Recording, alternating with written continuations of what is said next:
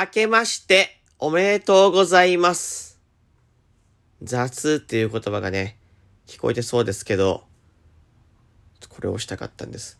新年一発目のトーク、雑に行うっていうね。えーそして新年の挨拶だけ本当に終わるっていうやつですね。はい。えー2024年もよろしくお願いいたします、みんな。えー初めて聞いた人も、そうしない方もよろしくお願いいたします。どんな年にしたいかみたいなところ、話しますよね。まあ収録とか、ライブ配信とかもう喋っちゃってるので、そっち聞いてほしいなと思います。明けおめ。